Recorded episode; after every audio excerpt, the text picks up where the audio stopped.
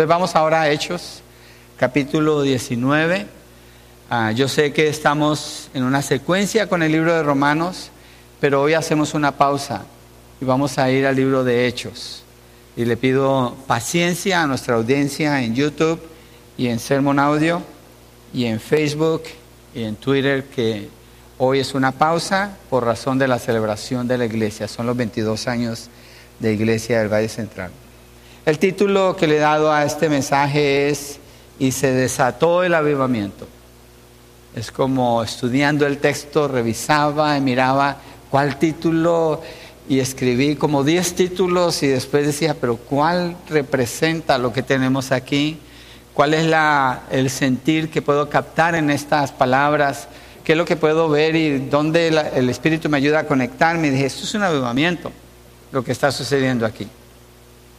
Iglesia, yo creo que Dios quiere hacer un avivamiento en la iglesia del Valle Central. Pero para que suceda un avivamiento, la iglesia no puede seguir en el mismo lugar. Necesita aprender a moverse diferente. No estamos, no estamos pecando contra Dios abiertamente, nomás que yo creo que hay áreas que necesitamos entender mejor. Y ojalá este texto nos ayude un poquito en ese proceso. Hechos capítulo 19, vamos a estar del verso 1 al 20. Se les hará raro que cubra tanta cantidad de escritura, pero el texto lo permite, es una narrativa. ¿Por qué no le pedimos ayuda al Señor? ¿Les parece? Le pedimos que nos ayude a entender, a estar alertas y a captar lo que nos quiere enseñar aquí. Padre, oramos. Necesitamos ayuda para comprender las escrituras. Necesitamos ser iluminados por el Espíritu Santo para ver con claridad lo que dice aquí. No estamos leyendo un libro común y corriente, estamos leyendo tus palabras. Y te rogamos que nos ayudes a mantener una actitud de adoración, de reverencia, de temor delante de ti, Señor, y apertura en el corazón y la mente para recibir esta palabra, alegrarnos con lo que se presenta aquí, Señor, y ser desafiados en cómo nos tenemos que mover como iglesia en las partes que tú nos permitas ver. Te lo pedimos en el nombre de Jesucristo y te damos las gracias, Señor. Amén y amén. A través de la historia ha habido eventos que Dios ah, ha usado, en particular personas que le creen a Él. Y estas personas le creen al Señor y, y pudiera decir, le creen tanto al Señor que están seguros que no puede suceder de otra manera. Hace poco compartí de un joven en Wells, en por allá por Irlanda que le creyó a Dios, le creyó al Señor que la iglesia lo que era no era, hasta allí no podía ser, tenía que haber algo más. Y entró en oración y empezó a hablar del avivamiento. No en público, no hizo una campaña, no puso pancartas y letreros, él fue con Dios. Y por cuatro años estuvo orando y creyéndole al Señor y le dijo a un amigo, tenemos que orar Dios quiere hacer un avivamiento. Y su amigo le creyó, los dos creyeron y se pusieron a orar y dijeron, vamos a predicar. Y salieron a predicar en todo Wells. Y sucedió el avivamiento más grande en la historia de ese lugar. Y de allí salieron misioneros a muchas naciones y, salieron muchos ministerios e iglesias en muchos lugares a través de ese avivamiento. Iglesia del Valle Central tiene un fundamento sólido en la palabra se ha puesto por años, se ha trabajado duro, fuerte, fuerte y tupido, ya aprendo a hablar mexicano también. Se ha puesto bien ese fundamento. La enseñanza ha sido la palabra. lo primordial de esta iglesia ha sido ir a las palabras del Señor, ver la palabra del Señor, conocer la palabra del Señor, vivir de acuerdo a la palabra del Señor. O sea que esta iglesia, si experimenta un avivamiento, se puede sostener en pie porque no va a ser algo, catastrófico, que puede suceder algo catastrófico cuando son demasiadas personas y la iglesia no sabe qué hacer. En estos días hablaba con un amigo acerca de una situación parecida. Entonces tenemos que prepararnos y miremos entonces el texto. El primer punto de los discípulos son afirmados y confirmados en la verdad. Versos 1 al 7. Dice así, mientras Apolos estaba en Corintio, esto es Hechos 19. Pablo, después de haber recorrido las regiones superiores, llegó a Éfeso y encontró a algunos discípulos. Y les respondió, ¿recibieron el Espíritu Santo cuando creyeron? Ellos le respondieron, no, ni siquiera hemos oído si hay Espíritu Santo. Entonces Pablo les preguntó, ¿en qué bautismo pues fueron bautizados? En el bautismo de Juan le contestaron ellos. Y Pablo le dijo, Juan bautizó con el bautismo del arrepentimiento, diciendo al pueblo que creyeran en aquel que vendría después de él, es decir, en Jesús. Al oír esto fueron bautizados en el nombre del Señor Jesús. Cuando Pablo les impuso las manos, vino sobre ellos el Espíritu Santo y hablaron, hablaban en lenguas y profetizaban. Eran en total unos doce hombres. Están en Éfeso. Éfeso es una ciudad de unos 300 mil habitantes.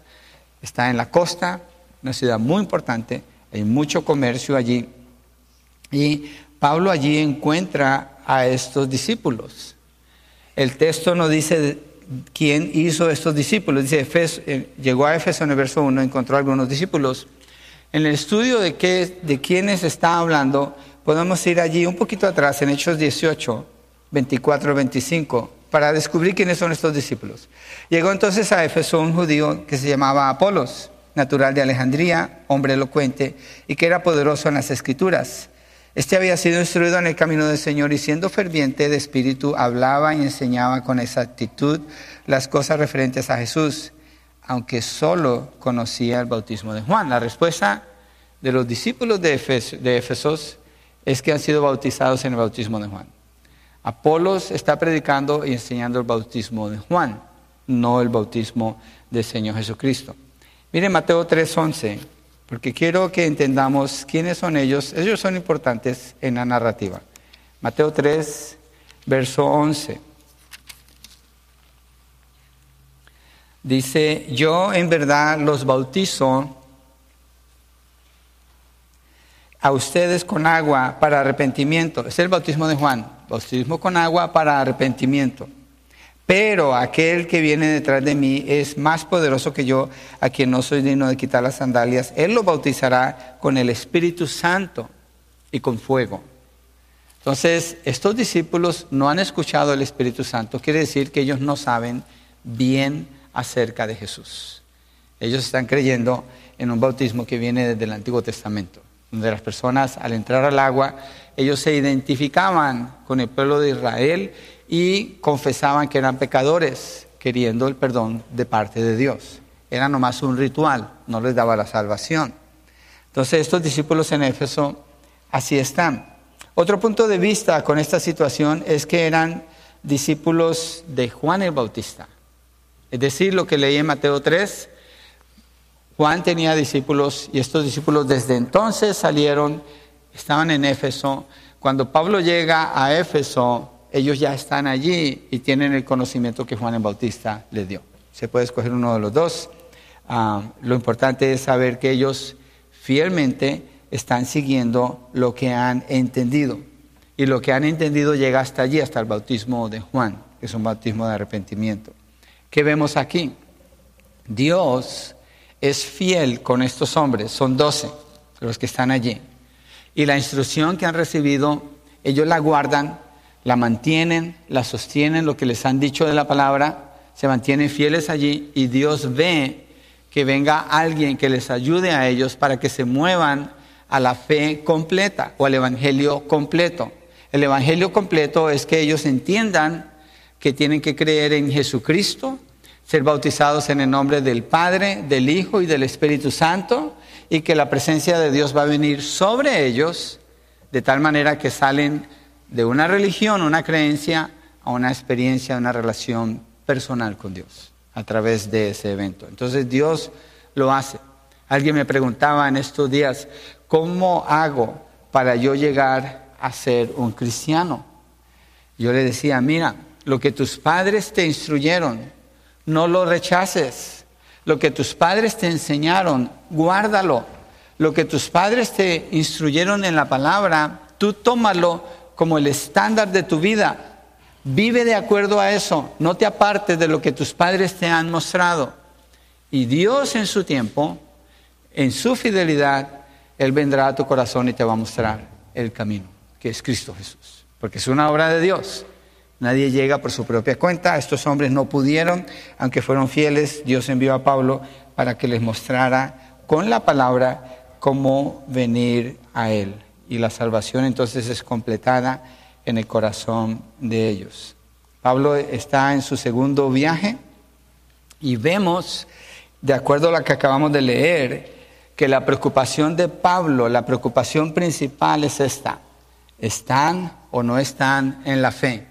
Y algo que notamos aquí es Pablo y usted, si usted es un creyente, usted puede decir cuando una persona es salva y cuando no es salva.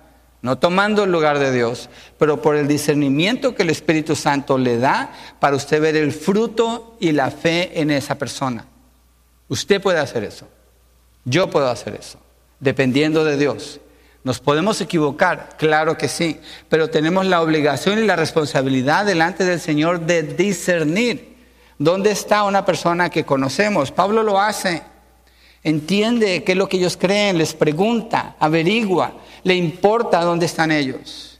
Y en base a eso, él discierne, tengo que ayudarles a moverse a otro lugar espiritualmente, porque no están allí.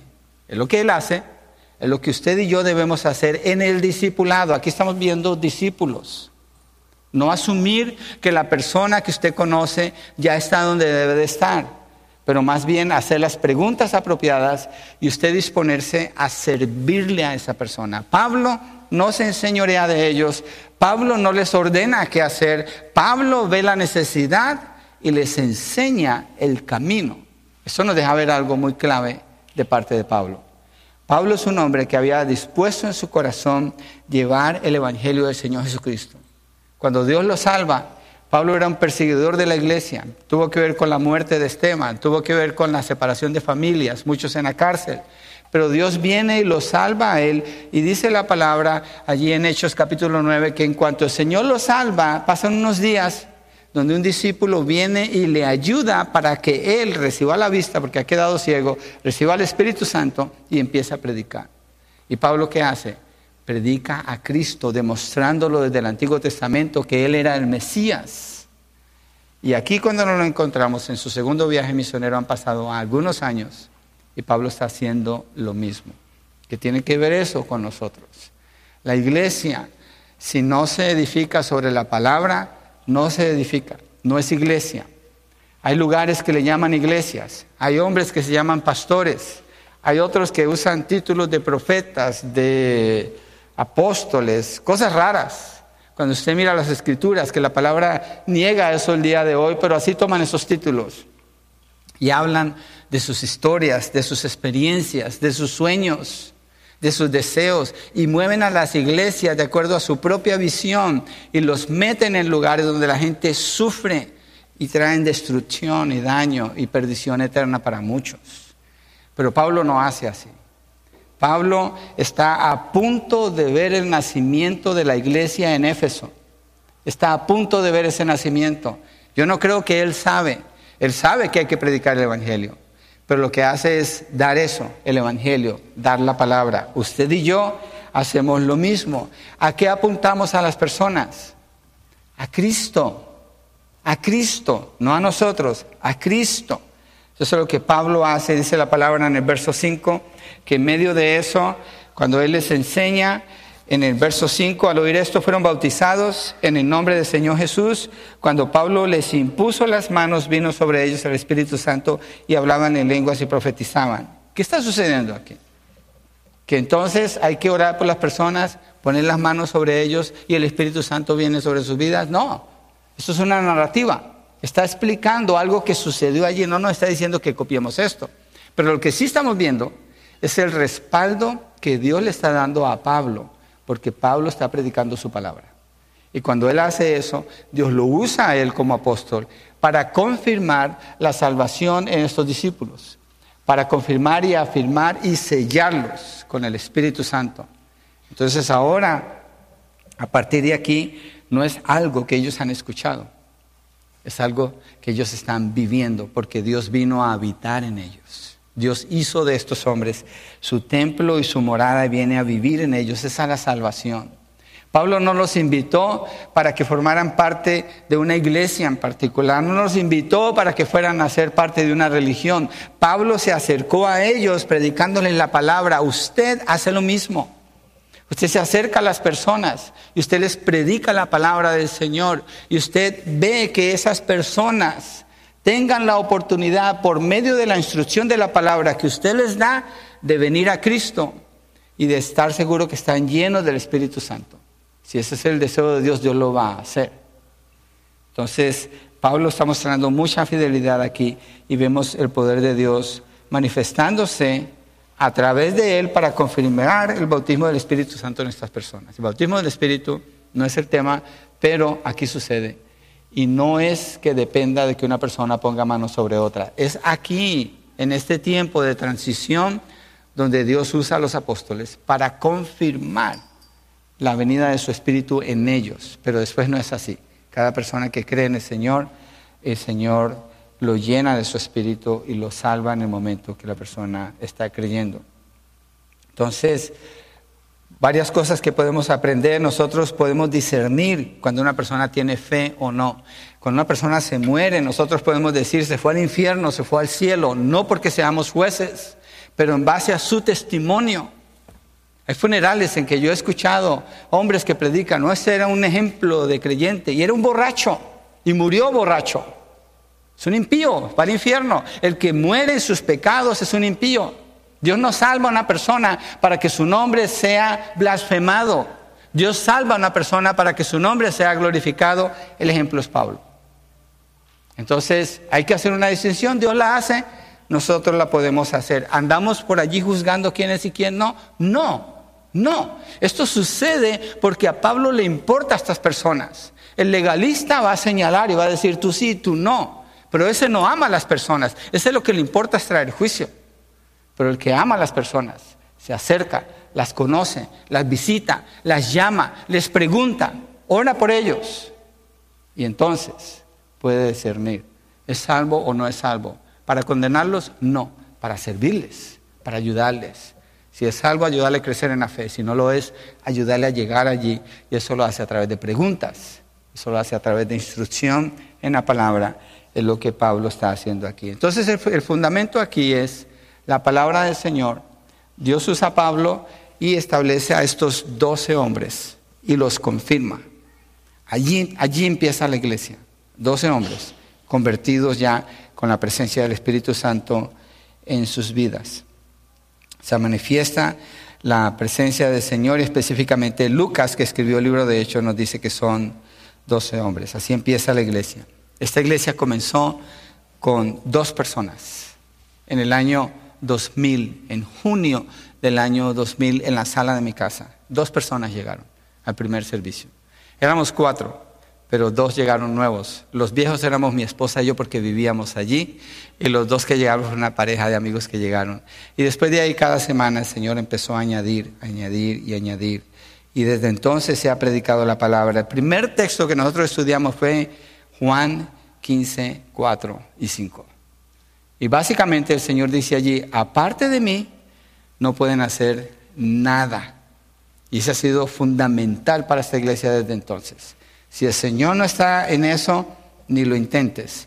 Pablo lo hace porque él sabe que el Señor está en eso. Entonces, Dios empieza a manifestarse allí, en esta ciudad de Efesio. Si sabe algo de Efesio o de Éfeso, allí había brujería, magia, idolatría, maldad, religiosidad vacía, filosofías, era un terreno fértil para plantar una iglesia. Muy contrario a lo que muchos creyentes quieren pensar el día de hoy. Un terreno fértil donde la gente está cantando y pidiendo que les hablen de la palabra. No. ¿Dónde están los brujos? ¿Dónde están los chamanes? ¿Dónde están los asesinos, los secuestradores, donde están los impíos que odian a Dios y se odian entre ellos y se hacen daño. Ese es terreno fértil. Pablo encuentra terreno fértil y allí él predica la palabra porque él está sirviendo a su Dios. Segundo, el mensaje del reino es predicado a todos. Verso 8.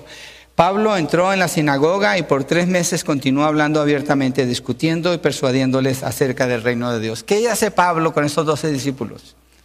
Véngase, reunámonos y cerremos las puertas y aquí estamos felices nosotros.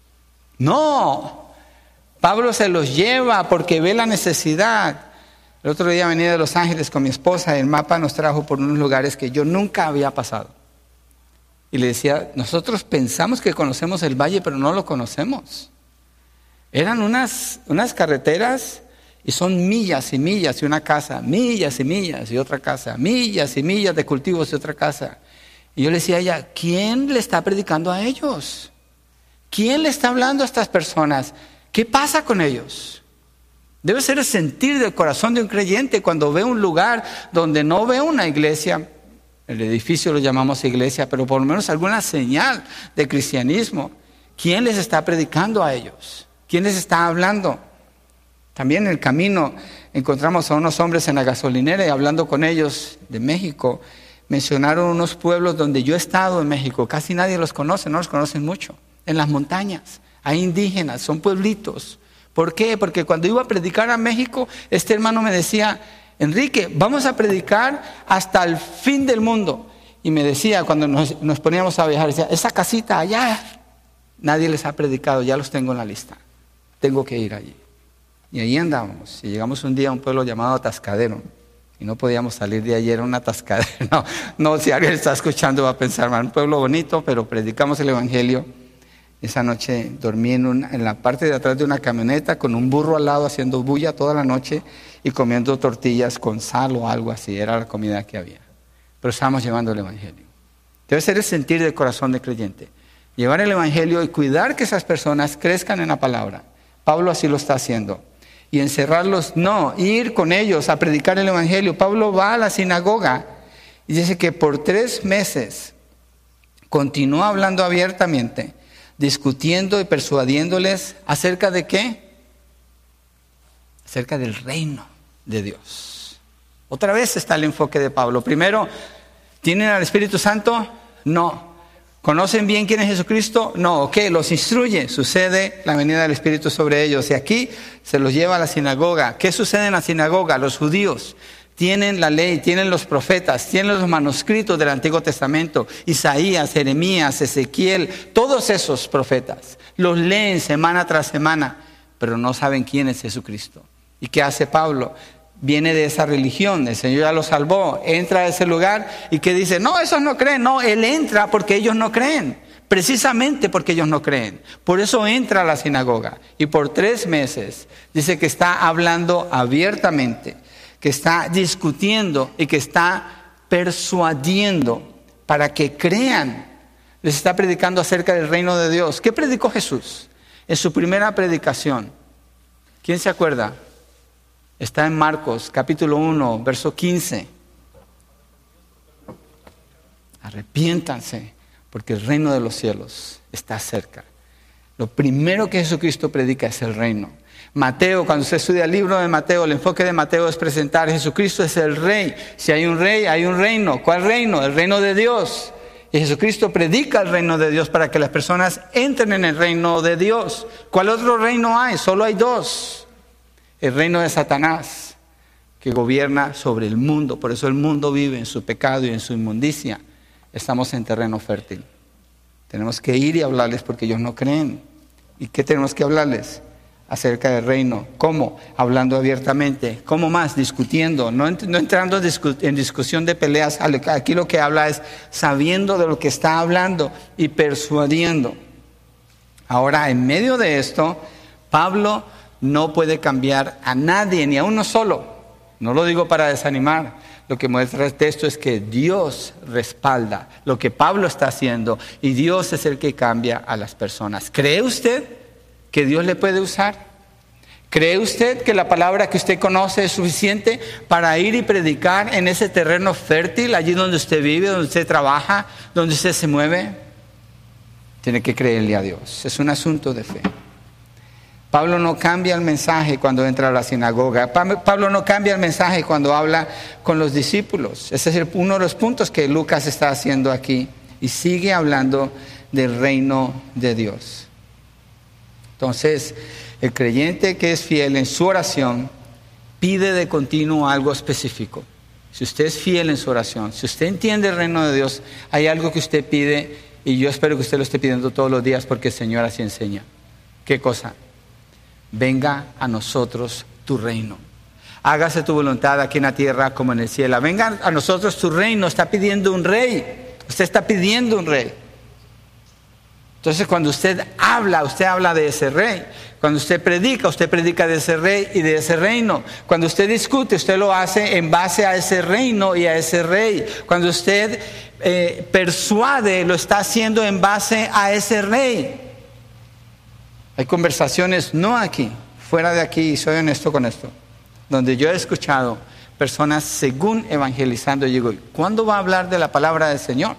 ¿Cuándo va a hablar del reino del Señor? Habla de sí mismo, de sus experiencias, de sus historias. No veo que entre la palabra del Señor y dicen, hoy evangelice. No.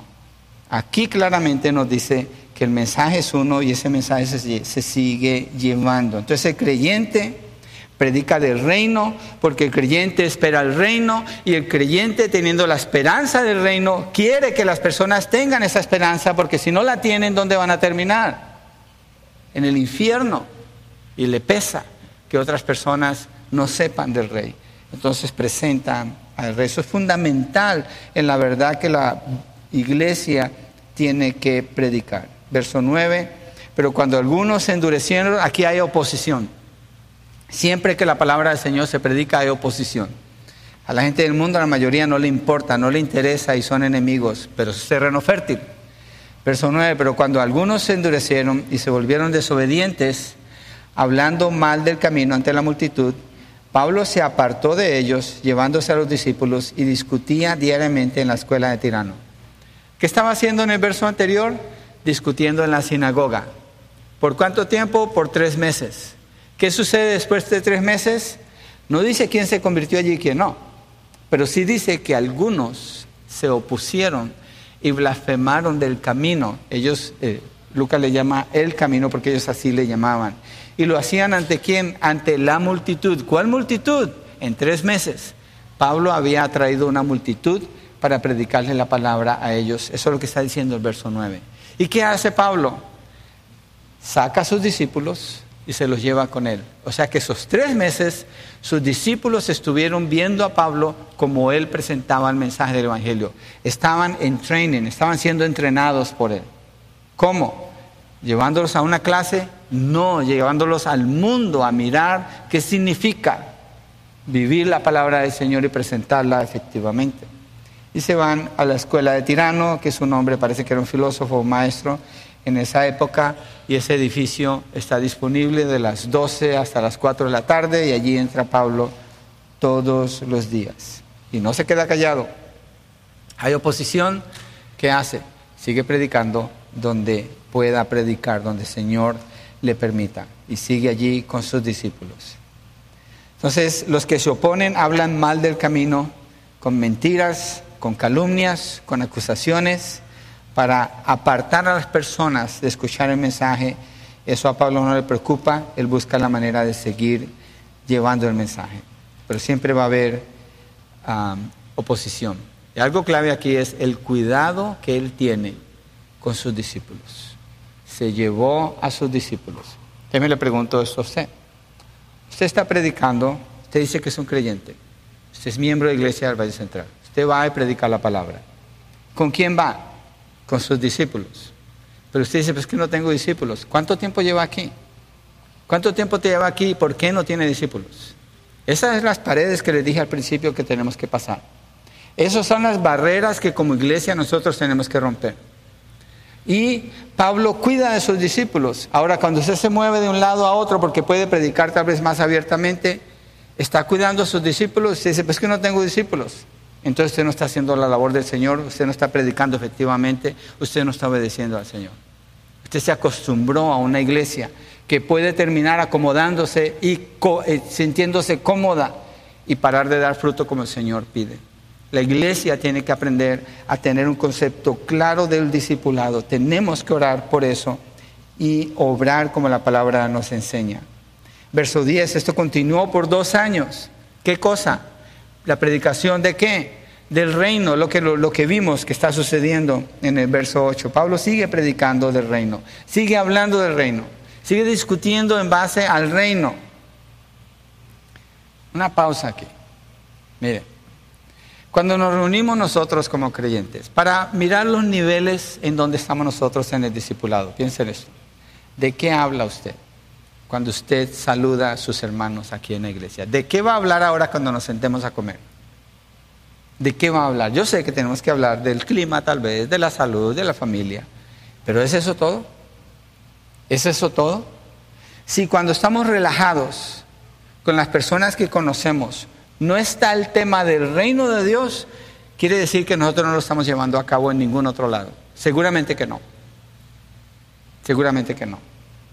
Para hacer esos discípulos, Pablo está haciendo su segundo viaje misionero. Pablo tiene muchos asociados. Si usted lee el capítulo anterior, da los nombres de ellos. Y donde quiera que va, él tiene asociados. Pero ¿sabe qué? Pablo no hizo una rosca de sus asociados. Pablo no anda todo el tiempo con la misma gente. Pablo no se sienta todo el tiempo con la misma gente. Pablo está yéndose al otro lado del mundo porque hay gente que no ha escuchado el Evangelio y está allí, conoce a estos doce nuevos para él, les dedica su tiempo y los empieza a entrenar. ¿Y qué hace? ¿Se queda solo con ellos? No, quiere ampliar el círculo. ¿Con quién? Con Éfeso. 300 mil habitantes. ¿Y qué sucede? Cuando vimos la oposición, dice que algunos blasfemaban del camino delante de la multitud. Ya se ha hecho una multitud. Con el grupo de varones hacíamos la cuenta. Un evangelista puede ganar una persona por día. Al año son 365 días. Un discipulador puede hacer dos discípulos por año, más o menos.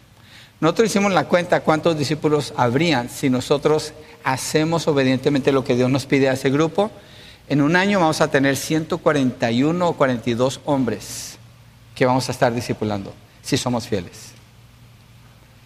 En la suma de que 365 evangelizados en un año, el que discipula, dos discípulos en un año. Usted dice, no, pues mejor evangelizar. No, no, no.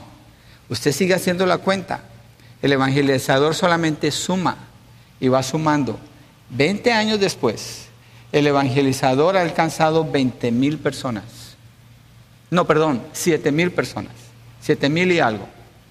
20 años después, el discipulador, como lo que hace es multiplicarse, al siguiente año, esos dos discípulos, cada uno ha hecho de a dos discípulos, son dos, cuatro, seis, ocho. Después eso se multiplica, después se multiplica y a los 20 años el discipulador ha hecho más de un millón de discípulos, comparado con siete mil que puede alcanzar el que evangeliza nada más. La palabra del Señor, el Señor Jesucristo dice Mateo 28, 19, 20, vayan y hagan discípulos a todas las naciones. Vayan y hagan discípulos a todas las naciones. Esa es la orden del Señor. Parte del discipulado es evangelizar. Evangelizar no es discipular, evangelizar no es el fin, evangelizar no es decir, ya prediqué el evangelio a mi vecino, ya cumplí mi parte, ya ese está evangelizado. Tal vez lo que hizo fue vacunarlo para que no escuche más la palabra del Señor. Usted necesita buscar a esa persona, sentarse con esa persona, invitarle a tomarse un café, atenderlo, conocer sus necesidades y laborar, luchar por su salvación. No es automático. Pablo no estaba esperando que la gente llegara, Pablo estaba luchando por ellos. Dice que estaba hablando con libertad, que estaba discutiendo con ellos y que estaba persuadiendo. Eso está hablando de un esfuerzo por ellos que no conocen la verdad. Y como iglesia nosotros no podemos estar mirando las puertas cada domingo esperando a ver quién llega nuevo y a ver quién llega nuevo. Más bien la pregunta para usted, ¿a quién trajo usted el día de hoy? ¿A quién está cuidando usted para que esa persona conozca de Cristo? Tenga el perdón de los pecados, tenga la libertad y la promesa de la vida eterna. Pablo continúa por dos años más, de manera, verso 10, que todos los que vivían en Asia oyeron la palabra del Señor, tanto judíos como griegos. ¿Cuántas personas han escuchado la palabra del Señor por su boca? Usted, usted que dice que es cristiano, usted que dice que es cristiana, usted que proclama ser miembro de Iglesia del Valle Central, ¿cuántas personas han escuchado el Evangelio a través de usted? ¿Cuántas personas han venido a Cristo porque usted ha laborado y ha luchado por ellos hasta verlos que ellos mismos están haciendo otros discípulos? Un día de estos vamos a hacer lo que he prometido hacer hace años. Pasar una hoja de papel en blanco y pedirle por favor escriba el nombre de la persona que usted está discipulando, así como Jesucristo dice que se hace, así como Pablo lo está haciendo aquí en Efesios 19, donde está a punto de suceder un avivamiento. ¿Por qué va a suceder el avivamiento? Porque un hombre está predicando la palabra del Señor, uno que le cree a Dios, es más que todo el mundo, porque Dios está con él. Usted tiene que creerle al Señor. Yo tengo que creerle al Señor. Tenemos que sacudir nuestra mente, quitarnos las telarañas y, y, no pecar contra el Señor, armando nuestro propio reino, trabajando para nuestro propio interés, sino buscando el interés del reino de Dios. Pablo predicaba el reino porque a él le importaba el rey y le servía al rey. Él no era el rey. Muchas personas en Estados Unidos son reyes en sus casas, son reyes en sus propiedades, son reyes con sus planes, son reyes con sus propios propósitos. Y se acomodan y se olvidan de que hay un rey al que hay que servir y dicen que son cristianos. El mundo lo hace, pero el cristiano tiene que aprender a morir a sí mismo y dedicarse a servirle al Señor en el área donde Dios le llame a usted a servir.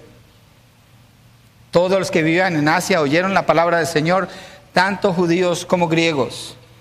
Soy mexicano, entonces lo voy a predicar a los mexicanos. No, también a los costarricenses, también a los nicaragüenses, también a los colombianos, a los argentinos, a los chinos, a los estadounidenses, tanto griegos como judíos. No hay excepción. Todos necesitan escuchar la palabra del Señor. La palabra del Señor dice allí, tanto judíos como griegos. Verso 10, lo voy a leer de nuevo. Esto continuó por dos años, de manera que todos los que vivían en Asia oyeron que la palabra del Señor. Pero si usted no lee la Biblia, ¿qué va a predicar? Si no la memoriza, si no medita en ella, si no ora de acuerdo a ella, ¿qué va a dar? Todo lo que podemos dar es qué? No de nosotros, pero la palabra del Señor. Y eso es una tarea ardua. Pablo por dos años lo está haciendo y todos oyen de la palabra del Señor, sin ninguna distinción. 11. Dios hacía milagros extraordinarios por mano, por mano de Pablo. Otra vez. Ya vimos el primer milagro. ¿Saben cuál fue? Cuando el Espíritu Santo viene sobre estos doce discípulos, es un milagro. ¿Cómo explicamos esto? ¿Hay alguna manera de medir esto? ¿De decir que de alguna forma lo pudiéramos medir? ¿O planificar para que suceda. Es un milagro cuando el Espíritu Santo viene y los cambia a ellos. Y aquí en el verso 11 dice, Dios hacía milagros. ¿Qué clase de milagros? Extraordinarios. Lucas es un médico el que escribió el libro de Hechos, el doctor Lucas. Y dice, milagros extraordinarios por mano de Pablo. ¿Por qué? Por mano de Pablo. ¿Qué está haciendo Pablo? Pablo está predicando la palabra del Señor. Pablo está hablando del reino de Dios. Pablo está cuidando de los discípulos. Pablo está ocupado en los negocios del Señor y el Señor ahora manifiesta milagros extraordinarios para respaldar su palabra. Verso 12, de tal manera que incluso llevaban pañuelos o delantales de su cuerpo a los enfermos. ¿Sabe qué hacía la gente? Porque los enfermos tal vez eran paralíticos, y ellos iban y con esos pañuelos, eh, la palabra pañuelo en griego tiene que ver con lo que usan en la cara, ah, se olvidó la palabra, sudarios. En ese entonces usaban sudarios. Yo creo que tocaban a Pablo con esos sudarios. Y llevaban esos sudarios a la casa y los enfermos cuando los tocaban se levantaban. Por todas partes, parece que en Éfeso hay una erradicación de las enfermedades porque las multitudes están siendo bendecidas. ¿Por qué? Porque la palabra de Dios se está predicando. ¿Qué pasa cuando la palabra de Dios no se predica? Hay muerte, hay oscuridad, abundan más el dolor, el sufrimiento, pero cuando está la palabra de Dios, Dios opera con poder como vemos aquí. Incluso llevaban pañuelos delantales de su cuerpo a los enfermos y las enfermedades los dejaban y los espíritus, los malos espíritus se iban de ellos. ¿Quiénes son los malos espíritus? Los demonios, ángeles caídos.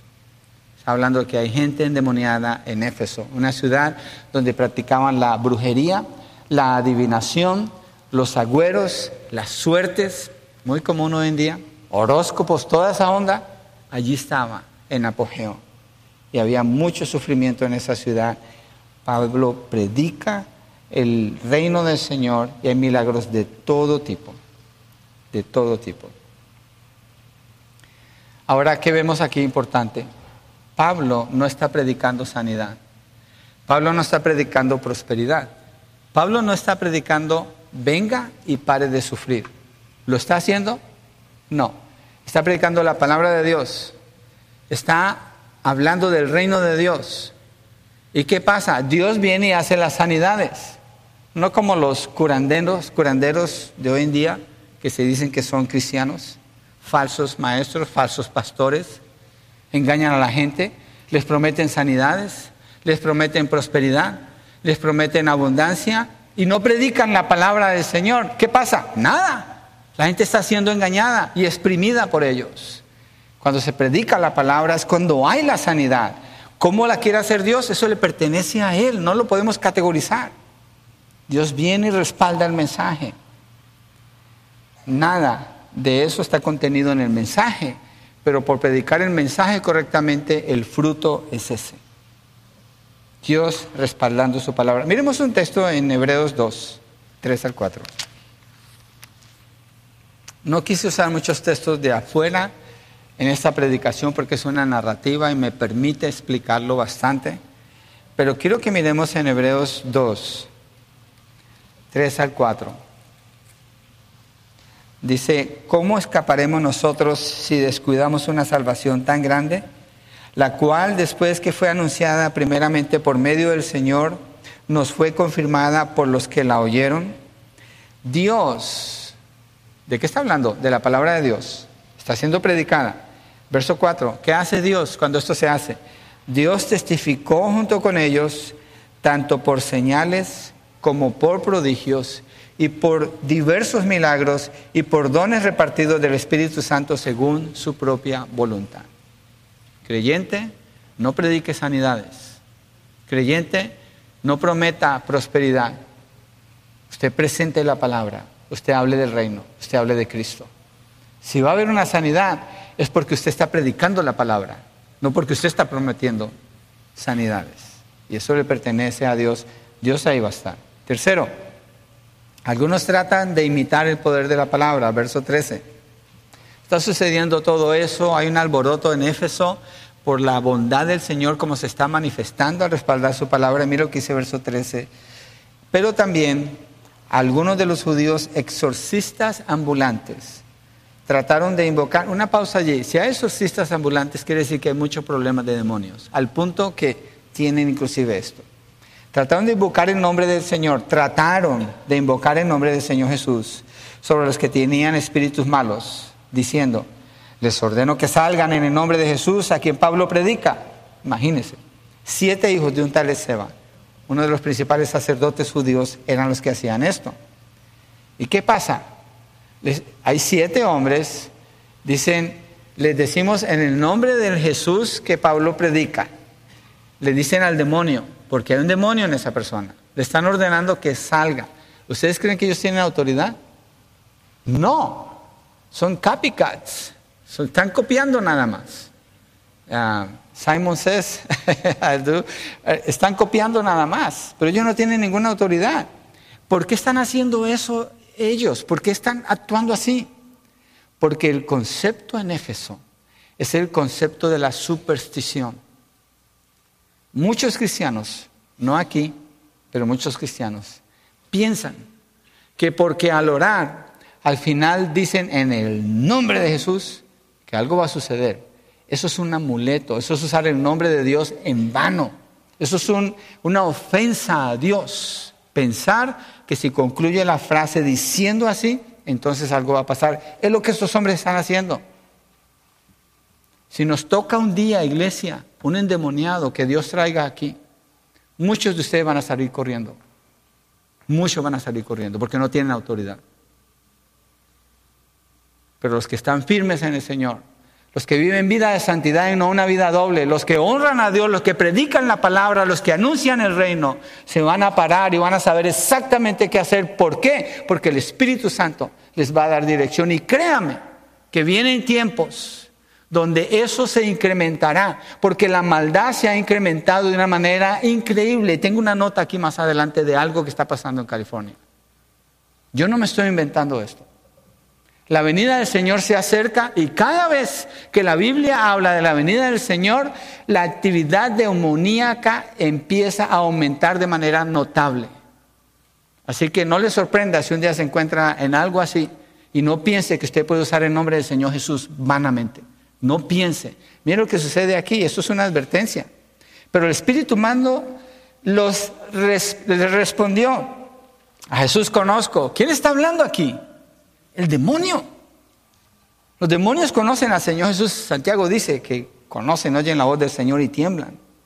Y sé quién es Pablo. ¿Cómo es que el demonio sabe quién es Pablo? Porque han visto el testimonio de Pablo. Y le dice, pero ustedes, ¿quiénes son? Si usted se enfrenta a un demonio, el demonio le diría a usted, ¿y tú quién eres? ¿Tú me vas a reprender? ¿Tú me vas a decir que salga? ¿Qué le va a decir un demonio a usted? Imagínese la vergüenza, la humillación, lo paupérrimo de la condición de estos hombres, que un demonio es el que los está reprendiendo a ellos. Cuando ellos, según, vienen a reprender al demonio. Muchas iglesias, con su ministerio de echar fuera demonios, parecen chamanes porque están usando frases incluyendo el nombre del Señor Jesucristo, pretendiendo que eso les da autoridad para liberar a la gente de sus problemas. Están errados porque no viven vidas de santidad, no tienen autoridad, no tienen poder. Dios no lo respalda. Dios respalda a Pablo, viene el Espíritu Santo sobre esos doce discípulos. Pablo sigue predicando, viene Dios y sana a todos los enfermos, casi que está erradicando las enfermedades en Éfeso y echando fuera demonios. Y estos hombres piensan, como muchos creen, yo no necesito ir a la iglesia, Dios y yo. Yo no necesito ser parte de la comunión, de lo que Dios está haciendo, es Dios y yo. No se equivoque. Hay un orden que Dios ha establecido. Pablo está en ese orden. Pablo está funcionando en ese orden, está buscando que se establezca en Éfeso. Por eso vemos el poder aquí. Miren lo que sucede en el verso 16. Y el hombre en quien estaba el espíritu malo se lanzó sobre ellos. ¿Cuántos son ellos? Son siete hombres. ¿Cuántos hombres tienen el demonio? Uno. Son siete contra uno. Usualmente siete contra uno, ese uno está perdido. Pero algo está sucediendo aquí que es sobrenatural.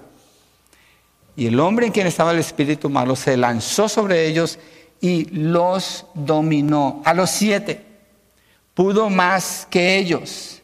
De manera que huyeron de aquella casa desnudos y heridos. El término que Pablo, que Lucas usa en griego, heridos, es una palabra que indica heridas profundas que dejan marcas permanentes en el cuerpo. Posiblemente huesos rotos, posiblemente ojos afuera, yo no sé. Es un demonio. Un demonio quiere destruir, quiere matar, porque es, obviamente, es parte de Satanás o trabaja en ese mundo de las tinieblas. Lo que está sucediendo aquí es cosa seria. Iglesia, no crean que caminar con el Señor Jesucristo es un juego. No piense usted que es un juego. No lo haga. No lo haga. En el nombre del Señor Jesucristo yo le advierto, no diga, no proclame algo que usted no está viviendo porque no sabe en dónde se está metiendo y contra quién se está metiendo. Tenga mucho cuidado. Tenga mucho cuidado cuando usted habla con sus hijos, que cuando usted habla con ellos habla con autoridad porque usted está obedeciendo a Dios. Empiece desde su casa. Tenga mucho cuidado. Estos exorcistas ambulantes usaban conjuros para según echar fuera demonios. Piensan que lo que Pablo hace es un conjuro y por eso la gente está siendo liberada y tratan de copiar. Si usted vino aquí a la iglesia de hoy, aquí no hay ningún conjuro. Aquí lo que hay es palabra. Hemos leído más de 65 versículos, no más en la lectura. Hemos cantado cantos que honran la palabra del Señor. Hemos escuchado testimonios que están dirigidos para honrar la bondad del Señor en los que creen en Él. Y lo que estamos haciendo es leyendo la palabra del Señor porque creemos que en ella se encuentra el poder para salvar, para liberar, para dar paz, para levantarnos. Fuera de ella no hay nada. ¿Por qué estoy haciendo tanto énfasis? ¿Por qué me pesa tanto en el corazón? Porque muchas iglesias se alejaron de la palabra. Muchas iglesias abrieron las puertas al mundo, pusieron sus luces y pusieron sus programas Y su música que parece más mundana que otra cosa. Estaba viendo un, testimonio malo de Jesús Adrián Romero, no sé, algunos de ustedes a lo mejor hayan escuchado alguna vez ese nombre. Y decía, a mi amigo se le murió su perro. Y esto va a sonar raro, lo dijo Jesús Adrián Romero, no yo, está en YouTube. Pero para mi amigo, su perro era Jesús. Jesús Adrián Romero está asociado con Marcos Witt, está asociado con varios músicos que usted conoce de renombre en la farándula cristiana. Esos son como estos exorcistas que piensan que pueden usar el nombre del Señor, que piensan que pueden escribir cantos que se hacen populares y tienen algún tipo de alcance para el Señor, no tienen alcance de nada. Son siervos de Satanás, a Él le sirven. Estos son siervos de Satanás y Satanás mismo viene y los golpea por medio de ese hombre que está endemoniado. ¿Y qué pasa con el hombre? Sigue en la misma condición o peor. No hicieron nada por él. No nos vamos muy lejos. El gobernador Gavin Newsom hace poco mandó a poner propaganda, billboards, los que usted ve en el frigo cuando va manejando, en otros estados, usando el nombre del Señor Jesucristo. Estos hombres usaron el nombre del Señor Jesucristo, esos exorcistas ambulantes. Newsom usó el nombre del Señor Jesucristo para invitar a que las personas de afuera de California vengan, los invita para que vengan a matar a sus bebés aquí en California, lo que llaman aborto, que es un homicidio. Una persona que comete un homicidio pierde el derecho a vivir, de acuerdo a la palabra del Señor. Así de grave es eso. Los hombres del libro de Hechos buscan hacer una liberación usando en vano el nombre del Señor. Este gobernador perverso usa en vano el nombre del Señor para apelar a la muerte de los inocentes. Si aquellos, si aquellos exorcistas ambulantes estaban pretendiendo usar el nombre del Señor, queriendo hacer algo bueno, el demonio viene y los trata como los trata. Newson está a favor de Satanás. Quiere decir que mi conclusión, analizando el mundo espiritual, es que él es un buen vaso para que los demonios habiten en él porque ha demostrado su inmundicia y su maldad contra la sociedad, contra la bondad, contra lo moral, contra la gente y su falta de temor contra Dios y aún blasfemar y usar el nombre del Señor en vano. El uso de este texto, Marcos 12, versos 31.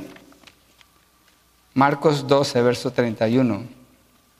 Esto es información pública, yo no estoy trayendo ningún secreto aquí. Si usted no se da cuenta, pues no sé qué es lo que usted escucha en noticias pero esto es información pública. El Señor Jesucristo está diciendo, el segundo mandamiento más importante es este. El segundo es este, amarás a tu prójimo como a ti mismo. No hay otro mandamiento más grande que este. Entonces, invitar a que mujeres vengan a matar a sus bebés, ¿eso es amar a su prójimo? El lugar más seguro que un bebé puede tener en toda su existencia es el vientre de su madre. Ese es el más seguro donde está completamente protegido. Que una mujer tome pasos para acabar con esa vida es algo horrendo, atroz, es un monstruo. Esa mujer es un monstruo. Porque allí es donde más protegido está. Y Newsom está provocando esto, porque hay un gran negocio con el aborto en este estado y en otros estados. Mira lo que dice Salmo 50, versos 16 al 23, y tengamos en cuenta que en el texto que estamos leyendo estos hombres usan en vano el nombre del Señor queriendo lograr un propósito personal. Salmo 50, 16 al 23. Pero al impío, el impío es el que no obedece a Dios, el que no tiene temor de Dios. Al impío Dios le dice, ¿qué derechos tienes tú de hablar de mis estatutos y de tomar mi pacto en tus labios? El lenguaje de hoy cristiano, que dices que eres cristiano. Porque tú aborreces la disciplina y a tus espaldas echas mis palabras. Cuando ves a un ladrón te complaces con él y con adúlteros te asocias. Das rienda suelta a tu boca para el mal y tu lengua trama engaño. Parece que estuviera describiendo a este gobernador perverso. Y no solo a él, obviamente, es una sociedad que es representada así. Te sientas y hablas contra tu hermano, al hijo de tu propia madre calumnias. Estas cosas has hecho y yo he guardado silencio. Pensaste que yo era tal como tú, pero te reprenderé y delante de tus ojos expondré tus delitos. Entiendan ahora esto ustedes, los que se olvidan de Dios, no sea que los despedace y no haya quien los libre. ¿Quién dice esto? Dios está hablando. ¿Quién los va a despedazar? Dios. Es Dios el que está hablando así. Es Dios el que está hablando así. Si vamos a usar la palabra de Dios, Pablo predicó la palabra de Dios, tenemos que estar viviendo como la palabra de Dios dice, no como nuestro propio diseño. El diseño es de Dios. Queremos tener triunfo en agradar a Dios, obedezcamos la palabra de Dios. ¿Cómo? Conociéndola, estudiándola, leyéndola, meditando en ella, memorizándola, cantándola anunciándolo, lo que conocemos. Cuidado, no pretenda usted algo que no es, porque de Dios nadie se puede burlar. Y en esta iglesia, en Hechos, hay gente regocijándose, hay gente recibiendo sanidades, hay personas siendo liberados de los demonios. Hay un avivamiento que está sucediendo allí, la gente está feliz por la libertad que tienen. Pero en medio de eso nos muestra esta parte, donde para mí es como una advertencia. ¿Qué hacemos con el gobernador Newsom? Ore por él. ¿Y qué más? Sometámonos, porque él es la autoridad de California. Romanos capítulo 14 dice eso. Romanos capítulo 14. No nos levantamos en una revuelta, no nos levantamos a hacer protesta, denunciamos la inmundicia como, como es porque la palabra lo denuncia, pero mantenemos la actitud de creyentes, obedeciendo a Dios, orando por Él, orando por su salvación y anunciando el Evangelio a pesar de que tengamos un gobernador como ese. Entonces, el texto de Hechos nos muestra que Dios nunca deja de estar en absoluto control de cada situación y aún así, Él quiere usar aún al mismo diablo para sus propósitos. ¿Por qué no? Me acuerdo de una historia que contaba antes, algunos de ustedes no la han oído, pero esta señora es una viejecita, ya está viuda, está sola con su nieta. Y ella tiene que ver por su nieta. Pobre, muy pobre. No tienen para comer. Está en un apartamento, su puerta está medio abierta y la niña le dice, ¿qué vamos a hacer, abuelita? No tenemos que comer. Dice, no te preocupes, Dios proveerá. Se arrodilla y empieza a orar y a clamar a Dios. Empieza a pedirle, Señor, ayúdanos, mira que necesitamos. Pasa un vecino, un impío, la ve, se burla y dice, esta cree que Dios porque se pone a orar, le va a traer. Este hombre se va en su maldad a la tienda, compra un mercado y viene y calladamente se los pone allí en la puerta, pero la niña lo alcanza a ver y se va y se esconde porque se quiere burlar de ellos. Y la niña dice, mira mami, el vecino malvado nos trajo comida y dice, ay mi hija, Dios hasta el diablo puede usar para suplir nuestras necesidades. Algo parecido está sucediendo aquí en Hechos. Porque el diablo se levantó y se manifestó en la vida de este hombre, reprendiendo a otros que pretendían ser siervos de Dios y no lo eran. Y miren lo que pasa. Sigamos ahí en la historia. Punto 4. El poder de la palabra se manifiesta en la vida de muchos. Aquí es el avivamiento. Verso 17. Supieron esto. ¿Qué es esto? Lo que pasó con el demonio agarró a estos siete hombres y les volvió nada. Y dice que el temor se apoderó de todos ellos. ¿De quiénes? De Éfesos. La gente en Éfesos escuchó lo que pasó. Fueron testigos de qué? Ellos están viendo la realidad del infierno. Ellos están viendo la realidad de la maldad y de Satanás. Lo vieron con sus propios ojos. Son testigos no fue una historia que escucharon, fueron testigos de esto y se llenaron de temor. El temor se apoderó de todos ellos. ¿Y qué pasó? El nombre del Señor era exaltado. Aun cuando falsos maestros, falsos pastores, falsos hermanos se quieran levantar, el nombre del Señor va a ser exaltado. ¿Por qué? Dios es el que está en control. Aunque las cosas salgan al revés de como esperamos, hermanos, por el esfuerzo que se haga, igual Dios está en control. Y en medio de la maldad, lo maravilloso ¿Qué es lo más maravilloso que está sucediendo aquí?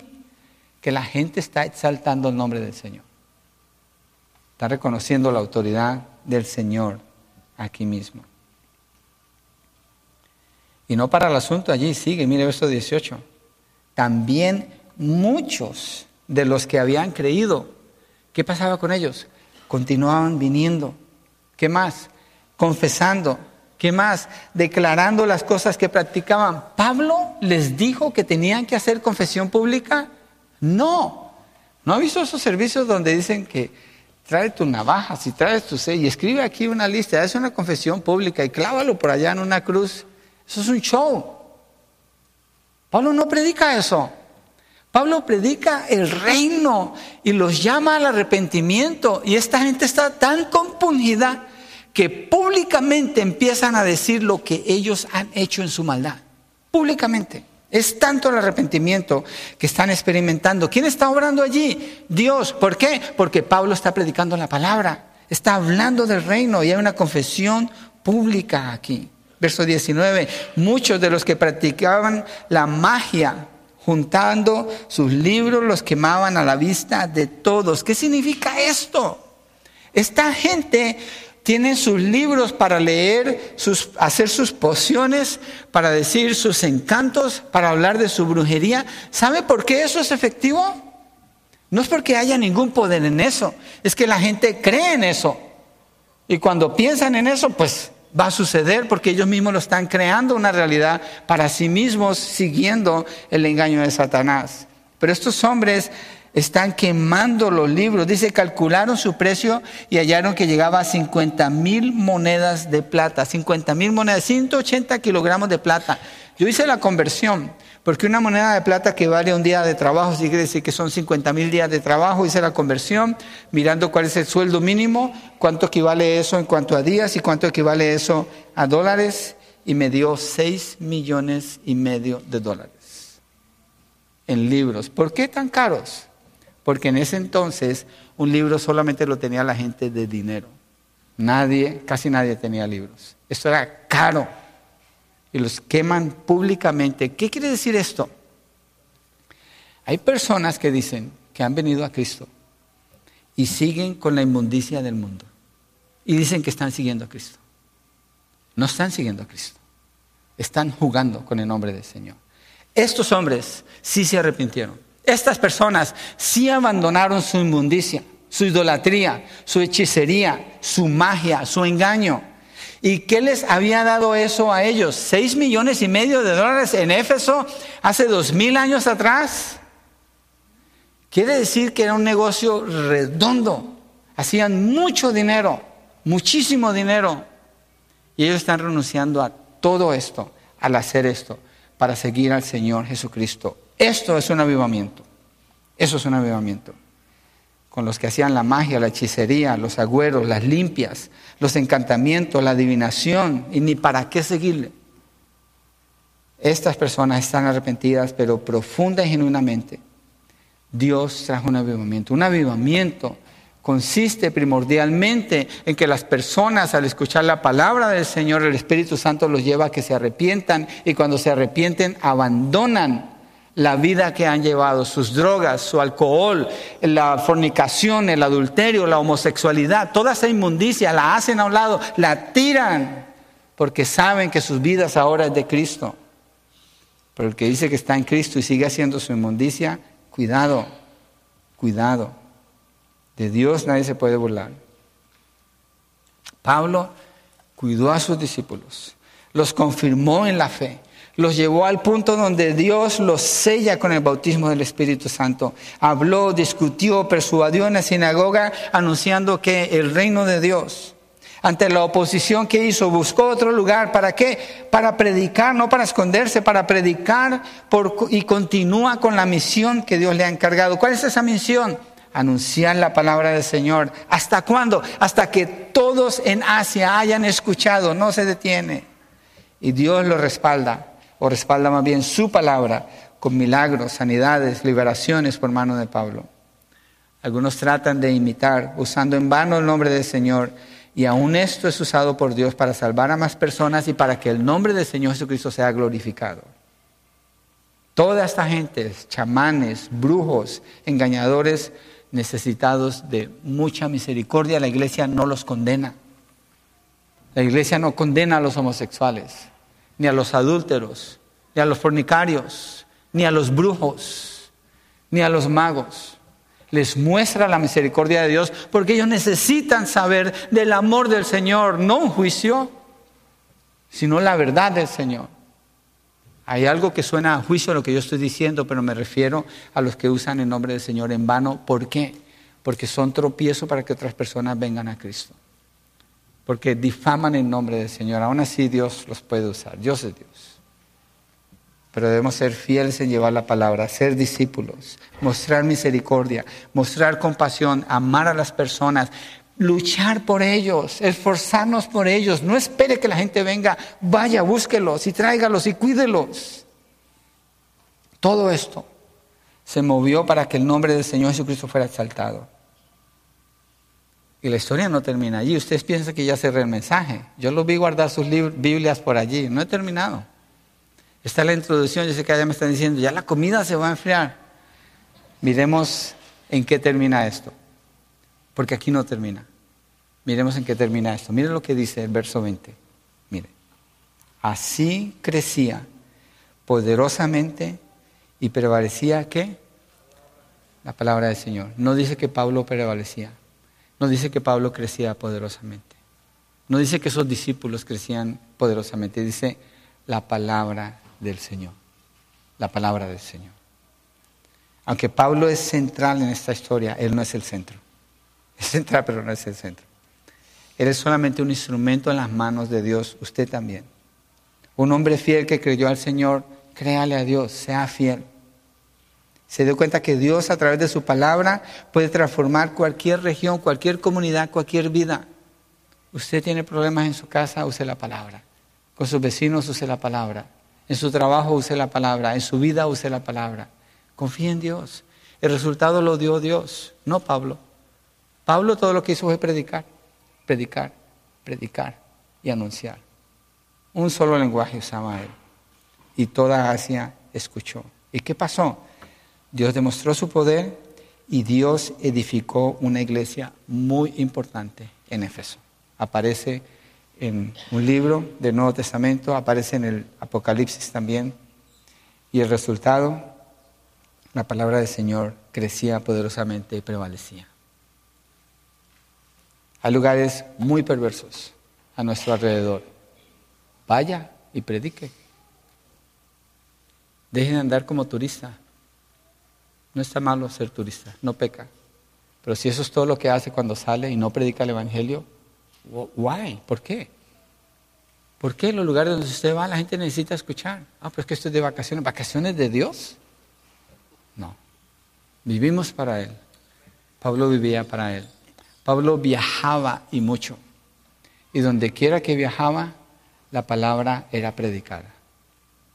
La palabra era predicada. El propósito de nuestra existencia tiene que ver con la predicación de la palabra. Y Dios puede hacer cosas grandes, hermanos. La meta es predicar la palabra, edificar sobre ese fundamento. Allí se sostiene la iglesia, allí se levanta la iglesia, allí se nutre la iglesia, y de allí vive la iglesia. Somos gente de la palabra y Dios es el Dios de la palabra y el mundo necesita escuchar la palabra. Y los discípulos los vamos a formar enseñándoles a obedecer la palabra. Una iglesia poderosa es edificada sobre la palabra. Y Dios manifiesta su poder cuando, cuando su palabra es predicada la acabamos de hacer, pero usted es el predicador, usted es el proclamador, usted es el discipulador, usted es el mensajero de Dios, donde quiera que usted está, pero necesita creerle al Señor. Completamos así 22 años. Yo no sé cuántos años más hay, pero que para el año entrante podamos celebrar y decir, ciertamente he predicado la palabra de Dios. Vamos ahora, porque no nos ponemos de pie y cerramos? con una oración. Padre, gracias por tu palabra. No necesitamos ir a ningún otro lado. Podemos ir a ella. No necesitamos buscar una fuente. Allí está la fuente. No necesitamos el consejo del mundo. Aquí está el consejo. No necesitamos buscar la dirección en lo que las modas dicen o los tiempos. Aquí está la dirección en tu palabra.